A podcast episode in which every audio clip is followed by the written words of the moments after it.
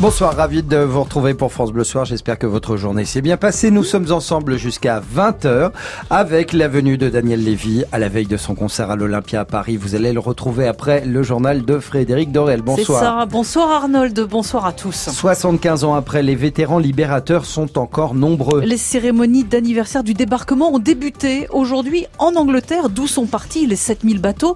Demain, elles se poursuivront côté français. Nous serons en direct avec Christophe Prime, historien au mémorial de Caen.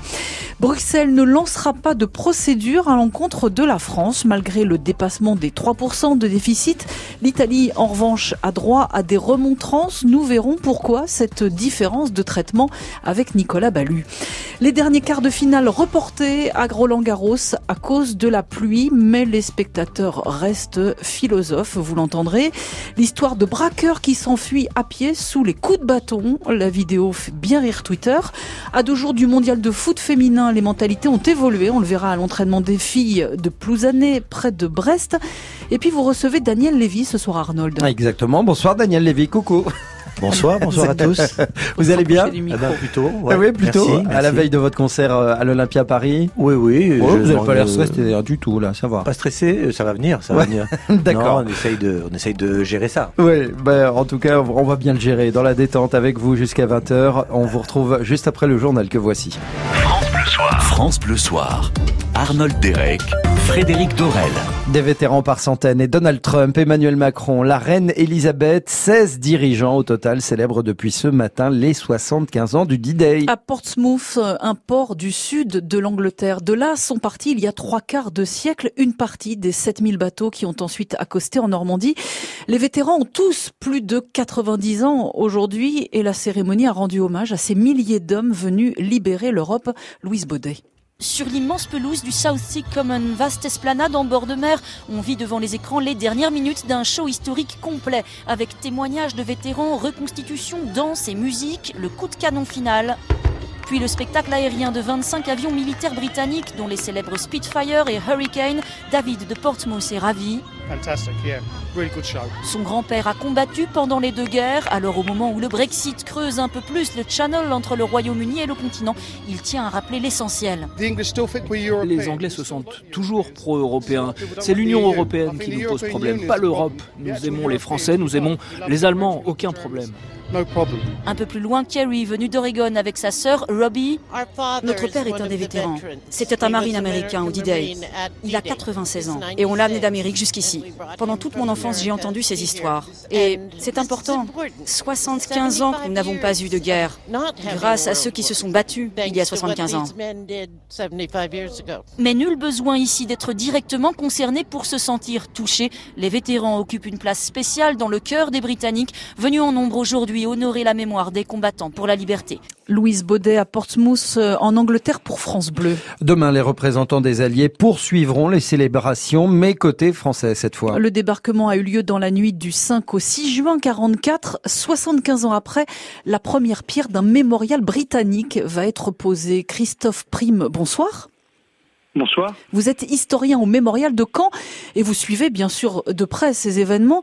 Trois quarts de siècle après cet événement historique suscite encore beaucoup, beaucoup d'intérêt et d'émotion. Oui, tout à fait. Hein. Je veux dire, euh, c'est vrai que normalement, je veux dire, ces, grands anniversaires euh, se font tous les tous les dix ans. ici, justement, on a on a réduit le rythme parce que je pense euh, ça cela tient aussi justement aux, vétérans. On sait que ça sera sans doute pour pour la majorité le, leur dernier anniversaire. Et la ferveur populaire est toujours aussi forte autour d'eux? Ah, je dirais même plus, elle est peut-être plus forte encore qu'en qu'en 2014. Je pense que les, les personnes justement euh, qui s'intéressent à, à, cet événement euh, ont, vraiment envie justement de rendre ce dernier hommage finalement euh, à ces, vétérans venus venus se battre et venus mourir ici pour les libérer. C'est vrai qu'on le voit, les enfants sont très impressionnés hein, de croiser euh, ces hommes. Euh, les médias également en parlent depuis le début de la semaine, et France Bleu notamment.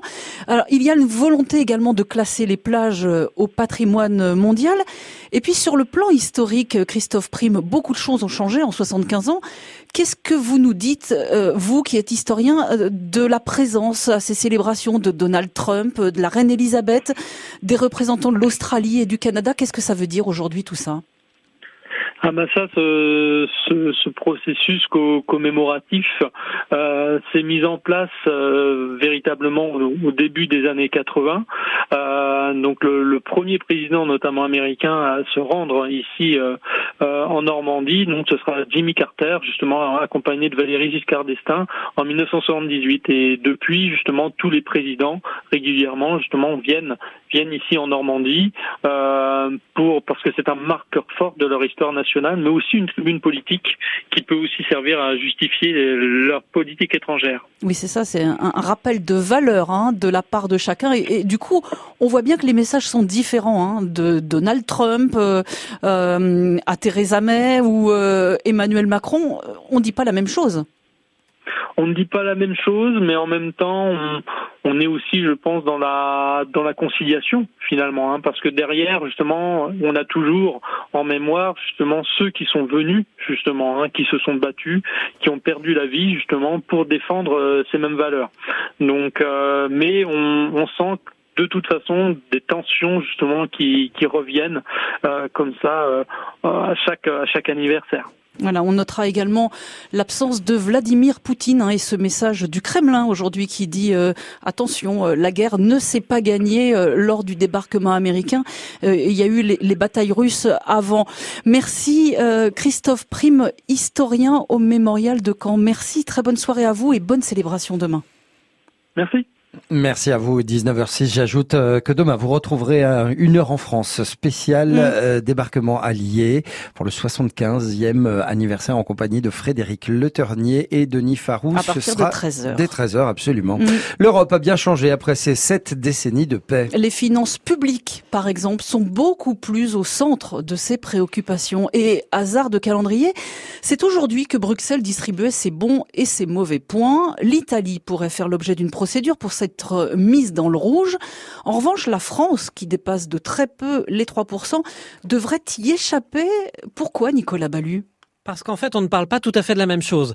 Pour l'Italie, on parle de la dette, la dette totale. Elle continue d'augmenter et elle va représenter 133% du PIB en 2019. C'est-à-dire qu'elle représente bien plus que toute la richesse que l'Italie peut créer en un an. Et la politique budgétaire suivie par le gouvernement italien ne va pas dans le sens de sa réduction. Au contraire, ce que la Commission regrette surtout, c'est l'augmentation du déficit structurel. Ah, qu'est-ce que ça veut dire? Eh bien, tous les éléments de déficit durable, c'est-à-dire que vous éliminez tout ce qui est temporaire, conjoncturel. Pour la France, eh bien, c'est différent. Il y a un effort de réduction de ce déficit structurel dû aux réformes, effort insuffisant, note la Commission, mais il existe. Par ailleurs, dans le déficit budgétaire que vous évoquiez, il existe l'effet des mesures annoncées après la crise des Gilets jaunes et la transformation du CICE pour les entreprises en baisse de charges pérennes. Ça n'arrivera que cette année. Évidemment, les mesures qui avaient été annoncées par Emmanuel Macron comportent une énorme zone de flou quant à leur coût. Donc c'est vers la fin de l'année, au moment où le gouvernement va faire son budget, qu'on verra si la France est un très mauvais élève européen ou non. Mais contrairement à l'Italie, son gouvernement ne comporte aucun anti-européen. Et oui, ça forcément, ça fait aussi la différence. Merci Nicolas Ballu. Restez avec nous pour la suite du journal de Frédéric Dorel. Il est 19h08, un braquage de pieds nickelés à Paris ce mm. matin. Twitter s'en donne à cœur joie après la fuite rocambolesque de deux voleurs. On vous en parlera dans, dans quelques secondes. À deux jours de l'ouverture du mondial féminin de foot, nous verrons à quel point les mentalités ont évolué en allant assister à un entraînement près de Brest. Mais d'abord Frédéric, pas de match aujourd'hui à Roland Garros à cause de la pluie. Les derniers quarts de finale sont reportés à demain. Les spectateurs seront remboursés, les organisateurs, euh, ça l'assure. Mais dans l'ensemble, ces spectateurs, ils prennent ça avec philosophie. Fanny Lechevestrier. Regardez les prévisions météo et ils annoncent apparemment jusqu'à 1h du matin de la pluie euh, sans discontinuer, donc euh, on n'a pas de chance. À Toulon, il fait beau, je crois. et oui, Elsa et Damien viennent de Toulon exprès pour une journée à Roland-Garros, un cadeau de Noël. Oui, c'était son cadeau de Noël. cadeau de Noël plus vieux, mais quand même heureux.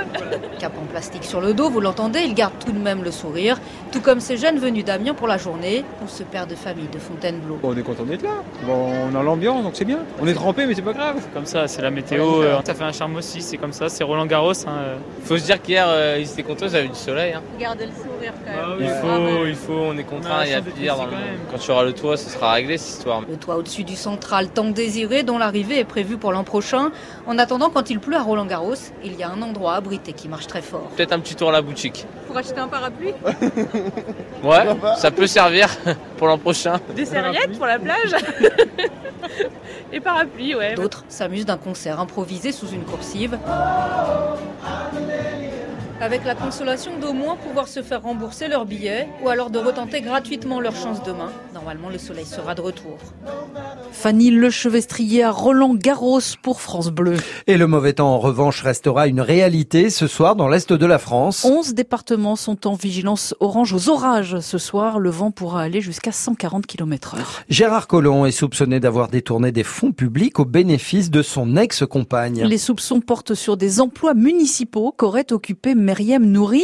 À ce titre, le domicile du maire de Lyon a été perquisitionné ce matin et la mairie également. Gérard Collomb dénonce une attaque calomnieuse à 10 mois des municipales. Perquisitionné également le siège de la SNCF. Et cette fois, les enquêteurs travaillent sur des soupçons de marché truqué avec le groupe américain IBM. D'après un ancien salarié, ces appels d'offres auraient fait perdre 150 millions d'euros à la SNCF et à sa filiale Stelcia. Ce braquage maintenant à Paris qui pose beaucoup de questions sur la préparation des voleurs. Oui, ça. Deux hommes sont sortis d'une bijouterie près des Champs-Élysées en courant ce matin et Laetitia Eveline, leur fuite a été filmée et diffusée sur les réseaux sociaux. Oui, on vous a mis euh, les vidéos en ligne sur notre site internet francebleu.fr. Il était 11h30 ce matin. Deux hommes entrent dans une boutique de revente de montres de luxe. Ils sont armés. L'un d'eux a un casque de moto sur la tête, l'autre est à visage découvert. On le voit d'ailleurs sur les vidéos euh, de témoins prendre une dizaine de montres dans la vitrine, les mettre euh, tranquillement dans une sacoche. Et dans une autre vidéo, on les voit prendre la fuite ensuite. Oui, et c'est assez rocambolesque. En fait, ils partent en courant quand l'alarme de la boutique se déclenche. Ils sont poursuivis par le vendeur et par un autre commerçant armé de ce qui ressemble à un manche à balai. Oui. Les braqueurs Mm. réussissent quand même à s'enfuir. Ils sont d'ailleurs toujours recherchés. Et alors, ça fait parler hein, ce soir sur les réseaux sociaux. Allez, je vous cite quelques tweets. 0 sur 20 du braquage. Les sous-doués font un braquage. Des bras cassés, un braquage bidon, le plus nul de l'histoire. Ou encore, c'est un sketch. Attention, c'est tout de même sérieux. Le commerçant a été frappé. Il a été conduit à l'hôpital. Mm. L'enquête, elle a été confiée au premier district de la police judiciaire et le parquet de Paris a ouvert euh, une enquête de vol avec arme. Merci Laetitia Eveline. Et donc, la vidéo est sur euh, francebleu.fr. Le père de Laetitia Hallyday fait l'objet d'une nouvelle enquête pour fraude fiscale. C'est la gestion de la discothèque familiale L'Amnésia au Cap d'Agde qui fait tiquer les enquêteurs. André Boudou a pourtant déjà été condamné à ce titre il y a dix ans. Sur la planète foot à présent, Gianluigi Buffon quitte le PSG. C'est le club qui l'annonce. Le gardien italien s'en ira cet été, on n'en sait pas plus. Le foot et le mondial féminin qui s'annonce vendredi aura lieu le premier match France-Corée du Sud. Le foot féminin, c'est 165 000 licenciés ES aujourd'hui en France. Il y a de plus en plus de clubs. Les joueuses, du coup, ont de moins en moins de kilomètres à faire pour s'inscrire. Valérie Lenigène est allée à l'entraînement de Plouzané, près de Brest, avec des U13, des filles de 12-13 ans. Et c'est très clair, vous allez voir, les mentalités ont évolué. Oui, les filles ne se posent plus trop de questions. Ce qu'elles aiment dans le foot, c'est simple. Bah, ce qui me plaît dans le foot, c'est le foot, de taffer dans le ballon, l'ambiance dans l'équipe. Et quand on est une fille, faire du foot est de plus en plus facile avec des sections féminines presque partout, même si quelquefois les préjugés ont encore la vie dure. Bah, des fois j'entends Ah bon, tu fais du foot? Oh, c'est rare euh, qu'une fille fasse du foot. Enfin, des trucs comme ça, quoi. Donc c'est pas trop normal. Comme la danse, il y a des gars qui en font et pourtant c'est pas que un sport pour filles. Et elles ont conscience que ce n'était pas si facile il y a une dizaine d'années. Bah oui, parce qu'il n'y avait pas autant de filles qui jouaient et du coup c'était plus compliqué de faire des équipes. Peut-être qu'il y en a qui voulaient mais elles osaient pas. euh, Qu'on lui dise bah, que c'est un garçon manqué alors que bah non en fait. euh. Parce que ma tata elle a toujours voulu faire du foot et euh, bah ses parents ils voulaient pas. Finalement bah c'est sa fille qui en a fait. Elles vont évidemment regarder la Coupe du Monde féminine et attendre que... Bah qu'elle gagne, qu'elle gagne. Et... Qu'il y ait autant de personnes qui regardent la Coupe du Monde féminine que ceux qui regardé la Coupe du Monde masculine. Ah ça, ce n'est pas gagné, mais pourquoi pas? Un challenge de plus. Hmm. Valérie Lenigène, France Bleu, Brésil, allez les filles. Allez, pour terminer ce journal, on connaît désormais la chanteuse la plus riche du monde, c'est Rihanna. 600 millions de dollars, c'est le montant estimé de son patrimoine, selon le magazine Forbes, qui classe les grandes fortunes. Résultat, à 31 ans, la belle caribéenne est plus riche que Madonna ou Céline Dion.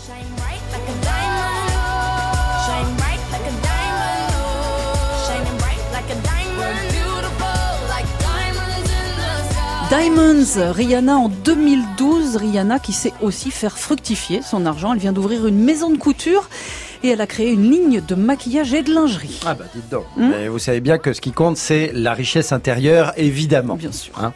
Merci Frédéric Dorel. De rien. Merci et re-bienvenue à, à Daniel Lévy qui, Merci. que l'on retrouve tout de suite, enfin du moins dans quelques instants après ce tout petit point météo. FranceBleu.fr Tout France Bleu. Quand vous voulez, où vous voulez, comme vous voulez. Tout France Bleu est sur francebleu.fr.